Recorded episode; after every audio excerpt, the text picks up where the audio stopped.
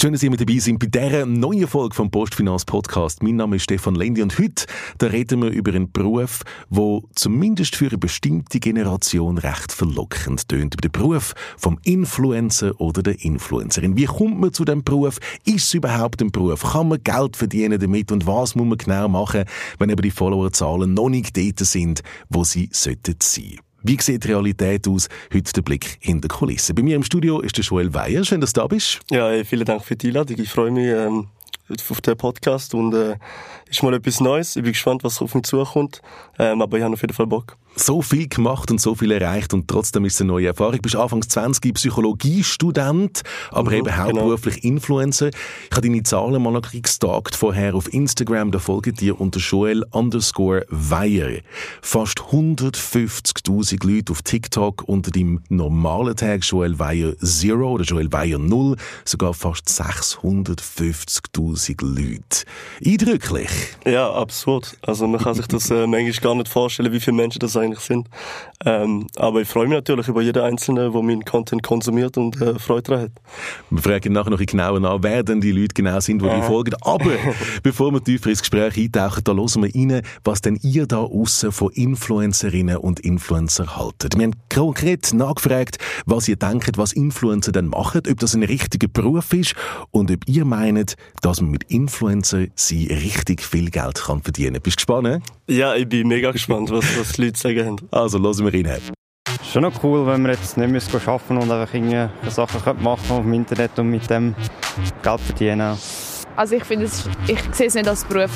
Irgendwelche Videos schneiden oder Ideen sammeln oder ja, draußen etwas machen und sich dabei filmen. Man verdient schon recht viel Geld für eigentlich oft nicht so viel machen. Man könnte schon sagen als Beruf, weil du bist eigentlich selbstständig und Du verdienst schon selber dein Geld. Also doch, ich würde schon sagen, es ist schon ein Beruf. Ich finde, sie verdienen für das, was sie wirklich machen, verdienen sie zu viel. Wow, das klingt doch schon sehr, sehr hart. Ah, viel Geld, nicht viel machen. Es ist nicht so anerkannt als Beruf. Also ich finde, es ist kein Beruf, hat jemand gesagt. mit was wirst du normalerweise konfrontiert, wenn du auf der Straße unterwegs bist? Also bis jetzt habe ich mit Leuten, die mich erkannt haben, aufgrund von meinem Social Media, ähm, eigentlich nur positive Erfahrungen gemacht. Also die sind alle immer, immer happy gewesen, dass wir irgendwie haben können treffen. Ähm, es hat mal einmal eine Situation gegeben, dort habe ich mal irgendwann um 12 Uhr in der Nacht noch ein Video gefilmt an einer Bushaltestelle und dann ist so eine Gruppe von fünf Jungs mit dem Auto vorbeigefahren und haben halt gesehen, wie ich mit dem, mit dem Ringlicht und mit dem Stativ dort an der Bushaltestelle stehe und irgendwie da meine Moves mache. Ähm, und dann haben sie zuerst mal auch alle gelacht, sind dann noch das zweite Mal vorbeigefahren und mal gefragt, was ich da denn so mache. Und dann habe ich eben erzählt, dass ich TikToks mache und ähm, haben sie mal gefragt, ja, wie viele Follower hast du denn? Und dann, jetzt, mal sind es irgendwie so 450'000 oder so. Und äh, sobald man irgendwie gesagt hat, dass man mit TikTok Geld verdient, dann, äh, dann ist wie so ein bisschen der Respekt da gewesen und es ist nicht mehr so belächelt worden. Und das Aber zuerst, mal, zuerst mal mit dem Auto vorbeifahren, die Scheiben runterlassen, ja, reklamieren und, und, und, sagen, ja, wer glaubst du eigentlich, wer das du bist? Genau, genau. Also für Follower, jetzt respektieren wir dich. Also genau. Also die Follower Aber, bringen Respekt. Ja, irgendwo durch, irgendwo durch schon. Also es, es wird dann eher ernst genommen, würde ich sagen. Es ist dann wie also ich kann es auch verstehen, ehrlich gesagt. Ich finde ich, in dieser Situation hätte ich mich wahrscheinlich auch ein bisschen belächelt ähm, und ein bisschen cringe gefunden, so, dass jetzt nicht einer auf der Straße steht und irgendwie zur Musik abgeht mit seinem Ringlicht. Ähm, ich kann es irgendwo durch absolut verstehen. Aber ich habe es eben spannend gefunden, dass dann auf einmal, wenn man sagt, ja, okay, das ist irgendwie mein Beruf und man verdient Geld damit, dann ist so ein bisschen der Respekt da gewesen. Und dann ist auch ein Satz gekommen wie, ey, krass, Alter, geil, äh, machst cooles Zeug so. Und äh, das habe ich spannend gefunden. Jetzt gibt es ja Influencerinnen, die dann eben regelmäßig das Beauty-Produkt in die Kamera heben mhm. und das Beauty-Produkt durchs Gesicht schmieren und sagen, das sehe ich schöner, besser, jünger aus. Mhm. Das ist nicht das, was du machst. Was, Nein, was ist dein nicht. Content? Mein Content, ich mache eigentlich so kurze Musikvideos, würde ich sagen, so an die 15 Sekunden zu ähm, Techno-Remixes, zu zu Techno-Songs. Ähm, das ist so ein bisschen mein, mein Main-Act, vor allem auf dem Main-Account kommt eigentlich nur, nur so Content. Da bin ich auch mit, meinem Fischauge unterwegs und schaue, dass das Video cool aussieht und dass ich den Vibe, den ich bei dem Song selber verspüre, dass ich den irgendwie kann überbringen kann. Und ähm, dann habe ich noch einen zweiten Account, dort mache ich auch so ein bisschen Real-Life-Zeug, wo ich irgendwie mal eine Story erzähle, wie ich an Karneval war oder wo ich mal ein Get Ready with, uh, with Me mache. Ähm, Get Ready noch schnell die Erklärung für, für meine Generation, das heisst, wie genau. ich mich am Morgen anziehen, was ich anziehe, Ja, ja, welche genau. Kleiderkombis, welche Schuhe. Genau, einfach so ein Outfit quasi. Und dann gleich noch ein und noch ein Haarstyling, das natürlich auch dazugehört. ja, mehr oder weniger. genau, das ist bisschen das, was wir machen. Das Techno-Influencer für dich sind somit ähm, Leute interessant, die sagen, ich habe einen, einen lässigen, lässigen Song, ich habe einen Song produziert Mhm. und möchte gerne den promoten und dann würde ich dir anrufen und sagen, kannst du den Song promoten? Wie geht das genau? Genau, also so ungefähr sieht es eigentlich aus. Ich werde meistens zuerst mal auf Instagram angeschrieben, wo mir Leute ihre Songs schicken, also so DJs und Producer. Und dann, äh, dann leite ich es dann immer wieder auf meine Mail zu meinem Management. Und dann ist eigentlich immer die Anfrage, hey, wir möchten gerne ein Video haben zu dem und dem Song. Der wird am Freitag released. Was wollen wir haben für, für das Video und so weiter. Und dann geht man halt in die Verhandlung und für das werde ich dann äh, schlussendlich auch zahlt. Nicht immer, also wenn jetzt Leute das Gefühl haben, dass das irgendwie bei jedem Video so wäre, das ist vielleicht jedes 15. Video mal oder jedes 20. Video. Ähm, und da kommen wir auch in Kontakt mit grossen Labels wie Universal, Sony Music und so. Und äh, das ist schon etwas mega Cooles, weil ich muss eigentlich nichts an meinem Content verändern. Ich muss nicht irgendwie ja die klassische Influencer-Werbung machen, sondern kann einfach meinen mein, mein Stil, den ich habe, durchziehen und so quasi den Song anpreisen. Und, Und kannst du im Stil treu bleiben. Genau, so, und genau, voll. die, selber drüber. Du hast das Management erwähnt, das heisst, über die ganzen Verhandlungen führst du nicht selber, sondern du hast jemanden, der Mhm. das für dich macht. Genau, also ich habe vor einem, vor einem Jahr circa, habe ich das erste Mal mit einem Manager zusammengearbeitet. Da bin ich ja sehr am Anfang gewesen, dort habe ich noch irgendwie 60'000 Follower gehabt. Und äh, es hilft schon extrem, weil die haben vor allem Kontakt gut, die wissen, wie das Business läuft. Das Netzwerk ist extrem wichtig in diesem Beruf, also dass du Leute kennst, dass du ähm, Ansprechpersonen von verschiedenen Firmen und Marken kennst, damit nachher eben schlussendlich so Deals zustande kommen. Genau. Wie hat das eigentlich angefangen, wenn wir noch weiter zurückgehen? Du hast gesagt, am Anfang eben, du hast über 60'000 Follower gehabt, dann ist das Management dazugekommen. Wo hast du gemerkt, gehabt, dass das, was du machst, Potenzial hat? Ähm, also ich habe, bis ich die 60'000 Follower hatte, dort ist schon irgendwie ein Jahr vergangen. Dort, ist, äh, dort habe ich noch nicht so meinen Stil gefunden. Gehabt. Dort habe ich so das klassische TikTok gemacht, so, wo man halt so kennt, so die klassischen Trends und so weiter.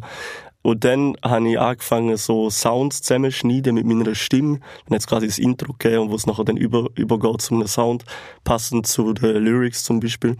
Ähm, und dann hat eines Tages hat Manuel Neuer meinen Sound benutzt. Und dort habe ich so gemerkt, alter krass. Das, das ist jetzt schon heftig, weil ich bin großer Fußballfan, ich habe selber auch Fußball gespielt. Ähm, und das, das ist so ein Moment gewesen, wo ich dachte, krass, das könnte, das könnte gross werden, das könnte abgehen. Und dann bin ich dann eben irgendwie im Verlauf der Zeit dann auch ähm, immer mehr in die Techno, Techno-Richtung gegangen, weil es mir einfach selber mega Spaß macht und weil ich gemerkt habe, hey, das gefällt auch den Leuten. Lange jetzt, um deinen Lebensunterhalt zu verdienen? Ich finde, es ist schwierig zu sagen, weil es gibt Monate, da kommt, da kommt kein einziger Rapper rein. Es gibt Monate, da kommen, kommen ein paar tausend Franken rein. Also es ist immer sehr, sehr unterschiedlich. Ähm, ich würde sagen, grundsätzlich als Influencer ist es absolut möglich, von dem zu leben, weil es sind teilweise schon Summen, wo man sich fragt, hey, das ist jetzt unhuere viel so. Ähm, und, und ja, also man kann definitiv davon leben. Man kann davon leben, viel Geld und nicht so viel dafür müssen machen, haben wir vorher gehört, Voice of the Street. Ist es wirklich so, dass man, dass man wenig bis nichts muss machen und sehr viel verdient? Du hast gesagt, eben, das sind so, es sind hohe Summen. Für dich als, als junger Mann, als Student sind es hohe Summen. Absolut, ja. Wie ist das? Viel Geld für nichts machen? Also ich muss ehrlicherweise sagen, ich sehe es schon ein bisschen ähnlich, weil ähm, ich habe mal als Dialoger geschafft gehabt. Ich weiß nicht, ob ihr wisst, was das ist. Äh, ist das Das heisst, du, da sind die, die den Bahnhof stehen Ja, und genau, sagen, ja. äh, haben sie mal an das Tierwohl gedacht und wie geht's Genau, alten Menschen genau. und wenn sie nicht etwas spenden? Genau, das habe ich mal gemacht für drei Vierteljahr und das ist ein, das ist ein sehr, also meiner Meinung nach ein sehr harter Job, weil du bist den ganzen Tag, stehst eben am Bahnhof und musst, musst Leute anquatschen. Was für einen Stundenlohn hast du gerade? Äh, boah, Stundenlohn weiß ich gar nicht mehr, aber dort habe ich am Tag, ich glaube, etwa 200 verdient. Also so, und ich habe aber nur vier, vier Tage die Woche geschafft. Da bin ich Ende Monat, boah, muss ich jetzt ausrechnen, aber ungefähr so Also einen Tag gewesen. 200 Franken, wow. Und Genau. heute, wenn heute jemand sagt, würdest du einen Post machen für äh, Universal Music, Sony Music Genau. für 200 Franken, dann würdest du eher sagen, nein, muss nicht sein, oder? Genau, und da, da, da sieht man so ein bisschen die, ja, den Unterschied. Und da, da muss, muss ich dieser Person leider Gottes zustimmen. Also ich beziehe es jetzt nur auf meinen Fall. Ich kann da nicht für alle Influencer sprechen. Aber ich bin auch der Meinung, eigentlich ist es, es ist verdammt viel Geld, das man bekommt für, für, ja, nicht viel tun. Du, du musst halt das Quäntchen Glück haben. Du musst wissen, was gut ankommt. Du musst irgendein, Talent in Anführungs- und Schlusszeichen haben, zum Leute unterhalten. Aber Ähm, hast gleich 650'000 Follower aufgebaut Mhm. auf TikTok. Also auch das ist ein Track Record, das musst du zuerst mal gemacht haben, Absolut. um überhaupt in die Summen reinzukommen. Absolut. Und äh, weil ja auch sehr viele junge Leute möchten Influencer werden, die Konkurrenz auch immer immer größer. Also es wird immer schwieriger, aus der Masse rauszustechen quasi und es dann wirklich auf, äh, auf, auf paar tausend Follower zu schaffen, auf paar hunderttausend, äh, wird immer schwieriger. Das ist nicht etwas, wo jeder einfach so kann machen und wo ganz so einfach zu erreichen ist, Nein, leider meint nicht. sich wir wünschen. Es ist, es ist leider nicht so einfach. Also es, jeder kann schaffen, dass man mal ein Video hat, wo viral geht und irgendwie zwei Millionen Views hat. Und dann hast du vielleicht durch das Video irgendwie 10.000 Follower mehr. Aber das bringt dir nicht viel, wenn du nicht konstant quasi mit dem Content kannst du Leute unterhalten. Also wenn dann das nächste Video wieder 1000 äh, Views hat statt 2 Millionen, so, dann es bringt dir nicht viel. So, so kommst du nicht vorwärts. Das heißt, du musst wirklich über einen längeren Zeitraum fast jeden Tag aktiv sein, den Leuten von deinem Leben zeigen, von Content produzieren. Ähm, also es ist nicht so einfach, wie man sich immer vorstellt. Aber wenn man es mal geschafft hat, dann wird es immer einfacher, damit Geld zu verdienen, so würde, ich- würde ich sagen. Also wenn du einen bestimmten Track Record einmal hast. Das ist ja nicht dein ganzer Lebensinhalt. Du studierst noch Psychologie an der Mhm. Genau, Uni. ja. Warum das Psychologiestudium? Warum nicht einfach sagen, ich lade das sein mit dem Studium, ich gehe jetzt hier über eine Million Follower und dann ist die Welt in Ordnung. Für die nächsten 10, 20, 30 Jahre ist alles gut. Also warum, warum das Psychologiestudium und nicht etwas anderes?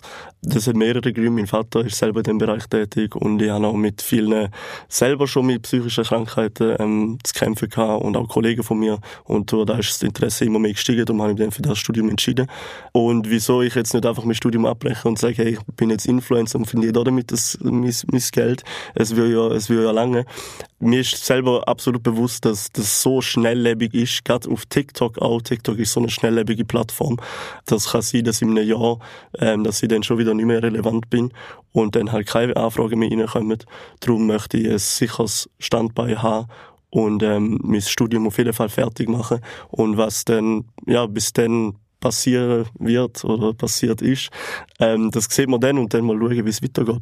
Also es kann sein, dass eben TikTok mal als Account suspendiert. Das haben wir, das haben wir auch schon gesehen vor kurzem, Mhm, dass das genau, kann ja. passieren. Also du bist dir sehr bewusst, zum sagen, in einem Jahr ist unter Umständen fertig. Ich bin nicht mehr relevant. Mhm. Es interessiert sich keiner mehr für mich. Ich verdiene keinen Rappen mehr. Macht dir das, macht das Angst? Hast du Angst, irgendwo in ein Loch reinzugehen? Dann auch? Mm, Ich sehe es mehr als Motivation, dass ich mich und mein Content immer muss weiterentwickeln und äh, immer wieder mal etwas Neues herausfinden. Du, also das ist ja dann wie deine Aufgabe, dass du quasi über einen längeren Zeitraum auch relevant bleibst und ja Content produzierst, wo, wo mit der Zeit mitgeht. Und ich sehe das mehr als Herausforderung und so auch als Motivation äh, weiterzumachen.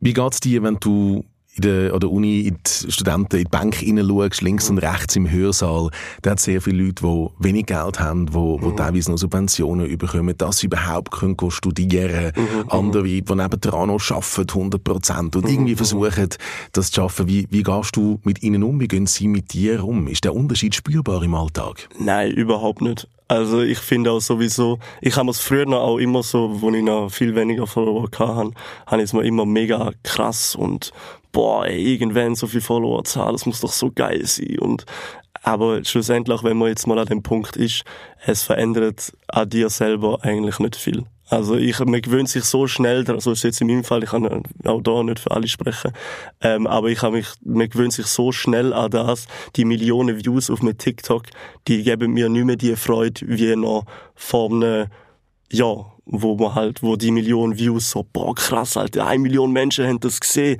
Jetzt ist so, ja geil, okay, eine Million Menschen haben das gesehen, weiter zum nächsten, und das nächste Video soll auch wieder gut ankommen. Ähm, Also es gibt gewisse Routinen auch in diesem in dem Beruf. Absolut. Also man gewöhnt sich daran. Ich glaube, das ist, das ist auch in jedem, in jedem Beruf so, dass man sich irgendwann nach dem fünften Champions League Titel freust du dich nicht mehr gleich wie beim ersten. So. Alles, was Also du es- jetzt schilderst, du, du bist, du bist sehr, sehr geerdet, sehr stabil. Das heißt, du weißt, was gewisse Risiken sind.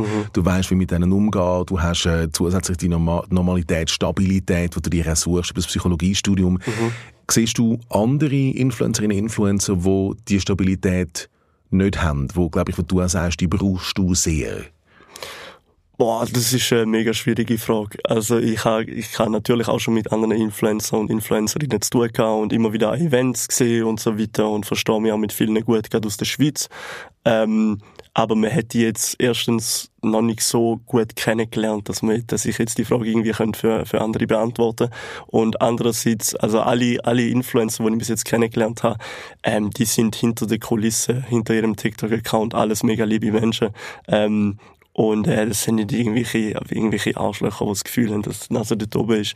Gibt's natürlich schon auch. Aber du, sagst, du sagst, es sind hinter dem TikTok-Account sehr liebe Menschen. Also es gibt einen Unterschied von dem, wo man von sich selber zeigt, auf TikTok, in den sozialen Medien, mhm. versus, mhm. versus die Realität, die eben auch noch da ist. Mhm. Nein, ich würde es mehr so sagen, dass... Ähm, man hat ja manchmal das Gefühl, okay, auf TikTok sind das so liebe Menschen und da ist alles schön und gut und wird nur die gute Seite gezeigt, dass man dann das Gefühl hat, okay, die sind vielleicht dann im echten Leben gar nicht so.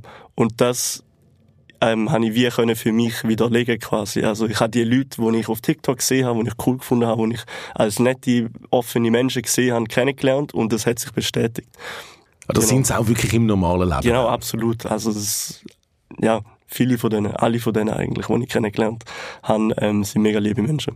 Zeigt mir die gleichen Seiten, also jetzt nicht eben nett sein oder weniger nett sein, sondern die mhm. gleichen Seiten von sich, von der Persönlichkeit, wo, wo ja doch auch sehr breit ist, wo ein grosses Spektrum da ist. Zeigst mhm. du all diese Seiten von dir, all deine Interessen, all deine Emotionen in den sozialen Medien? Oder gibt es da Bereiche, wo du sagst, dass da, von dem gibt es eher mehr oder es wird anders selektiert? Mhm.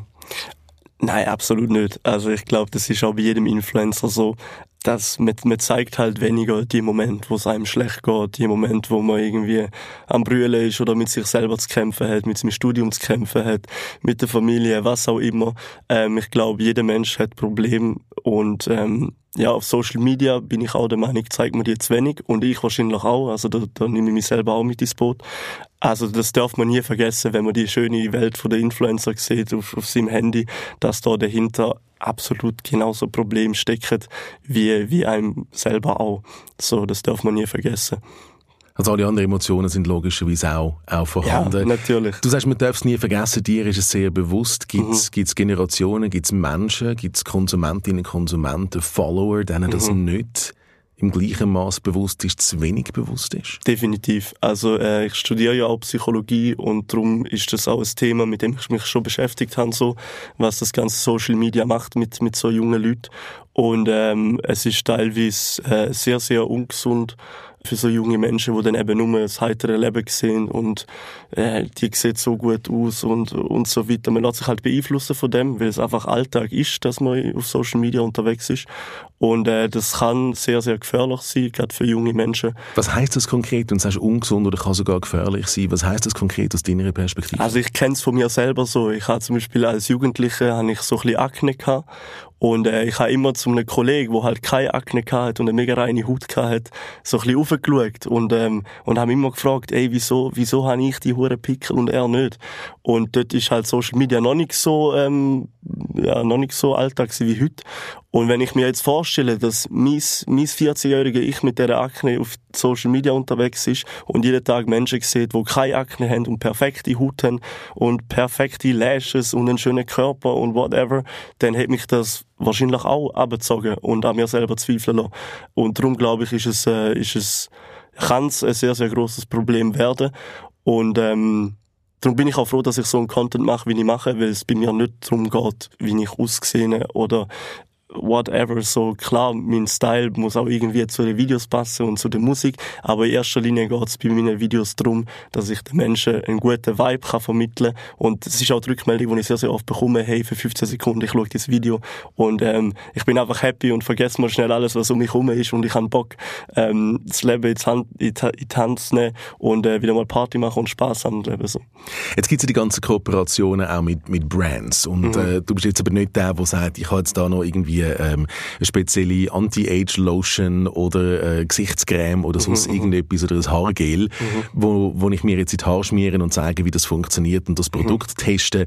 Wie, wie konkret schaffst du, wenn jetzt jemand mit einem Produkt kommt, also nicht mit einem mhm. Song, wie du es vorher gesagt hast, und sagt, da haben wir beispielsweise ein Shampoo, wo lässig wäre, du hast äh, coole Haare, gute Frisur, mach mir eine Promo für das Shampoo. Gehst du dann auch her und sagst, hey, ich habe jetzt das Shampoo getestet und ich habe wunderschöne Haare dank dem Shampoo. Oder wie funktioniert das bei dir? Ähm, so hätte ich es früher noch gemacht, wahrscheinlich. Ich habe da selber für mich ähm, so ein einen Weg gefunden. Mir ist in erster Linie immer mega wichtig, dass ich meinen Style kann, kann weiterführen in den Videos und mich da nicht irgendwie muss, muss mega verstellen. Also es bleibt bei Techno-Musik und Dance-Moves? Genau, wenn möglich. Also es, das, das ist immer so der erste Punkt in der Verhandlung. Hey, ist es möglich? Wie frei ist der Joel äh, in seinem Video? Muss er da so eine klassische Influencer-Werbung machen?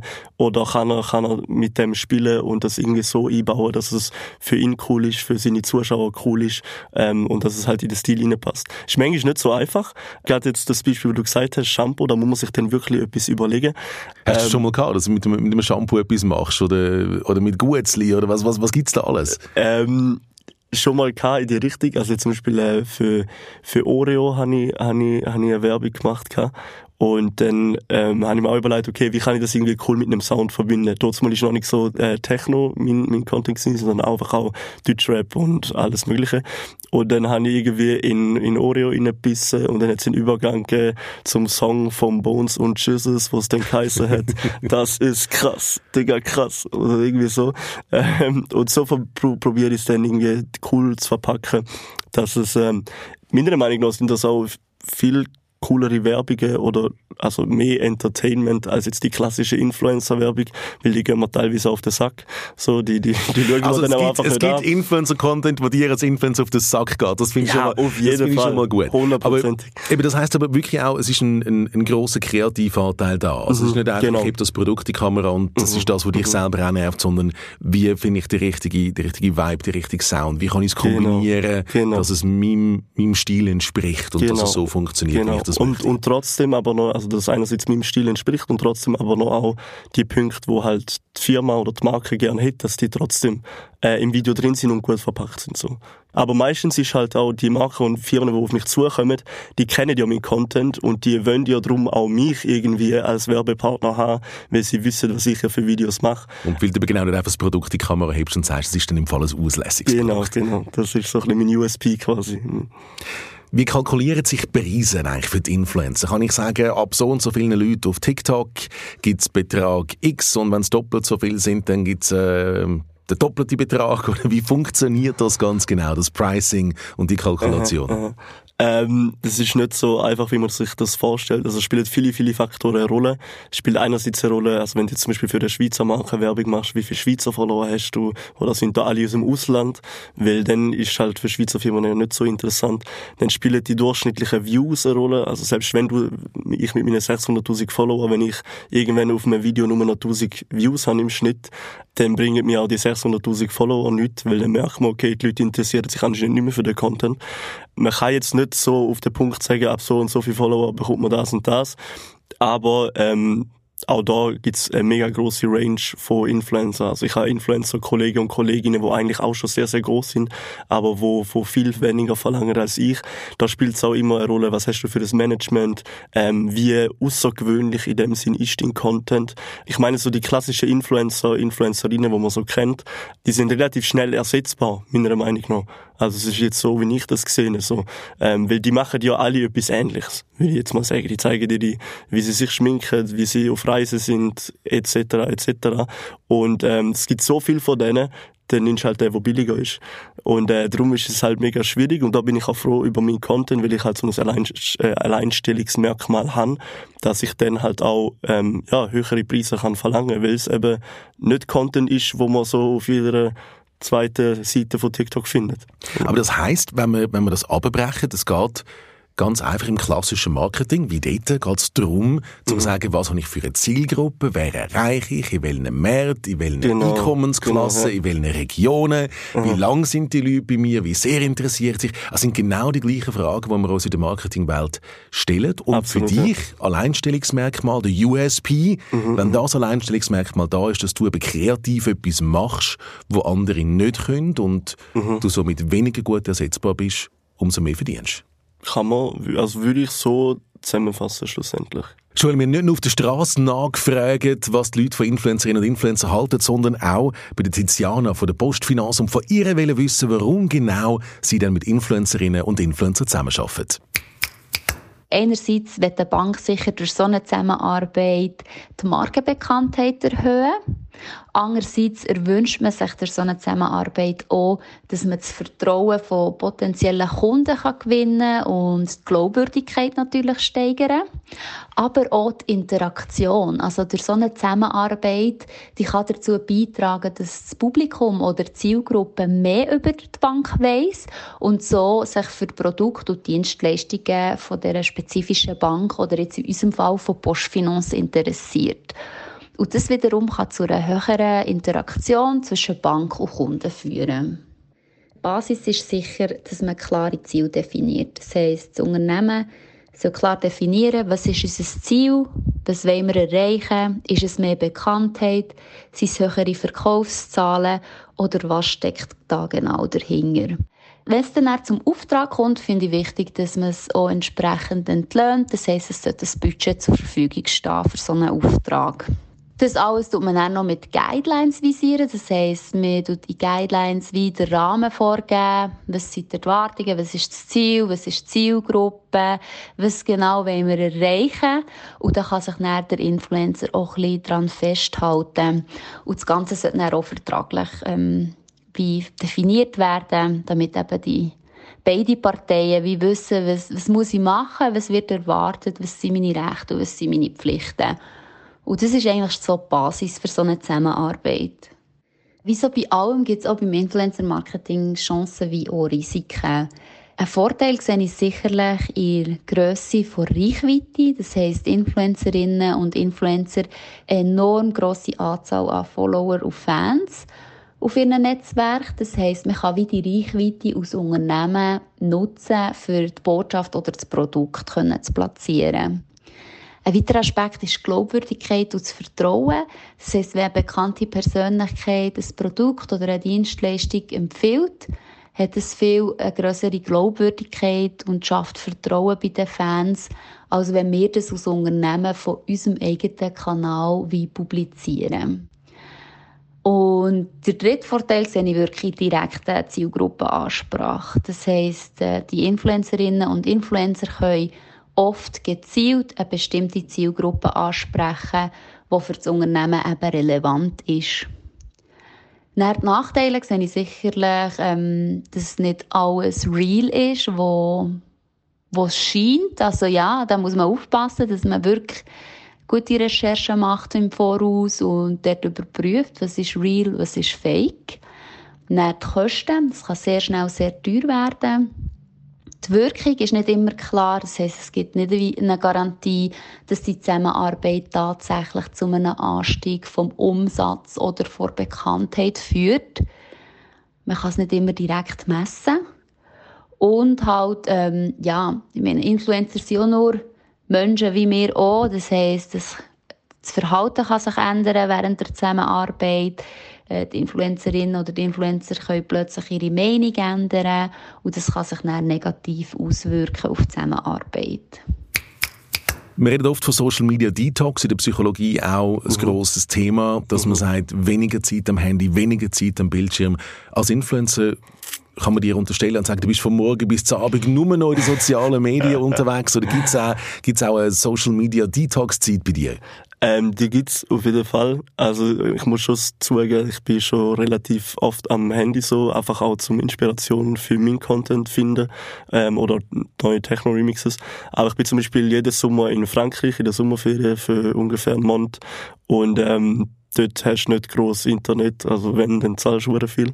Ähm, und ich bin jedes Mal froh, dass ich dort einfach mal für vier Wochen... Dass man das ähm, Budget ein bisschen eingeschränkt ist und dort ja, mal entspannen und Genau, und einfach mal das Handy ein bisschen beiseite legen. Ähm, genau, und ich habe es mal abgewöhnt. Ich habe früher noch, habe ich noch oft äh, so Videos, also bei Partys und so gefilmt. Das habe ich mir komplett abgewöhnt, weil dann haben auch meine, meine Nicht-Influencer-Kollegen dann gesagt, hey, Schögi, jetzt leg mal das Handy weg, hör mal auf Filme alles. Jetzt grüß mal den Moment. Und sie haben absolut recht. Und ähm, darum mache ich vielleicht mal eine Story oder so kurz ähm, in einem Club, aber bin da nicht die ganze Zeit am Filmen. Ähm, aber es gibt so klare Momente, wo du sagst, jetzt bin ich am Produzieren, jetzt mache ich meinen genau, Content ja. oder erfüllt Aufträge, die ich habe. Ja. Und andere Momente, wo du sagst, jetzt bin ich einfach, ich bin am Studieren, ich Genau, bin am ja. über etwas nachdenken, bin jetzt mal einfach mit der Familie unterwegs. Genau, also das gibt's ganz, ganz normale Momente. Du sagst, dir gehört das Handy nicht mehr dazu. Mhm, Absolut. Ich kann mir sogar, also ich schreibe mir jede Woche einen Wochenplan auf fürs Studium, dass ich alles äh, unter einen Hut bekomme. Und auch dort habe ich mir klare Zeiten eingeräumt, wo ich jetzt äh, Zeit habe zum Produzieren. Ähm, muss ich dann immer schauen, dass ich selber in den Vibe reinkomme von meinen Videos. Ähm, aber meistens klappt das gut.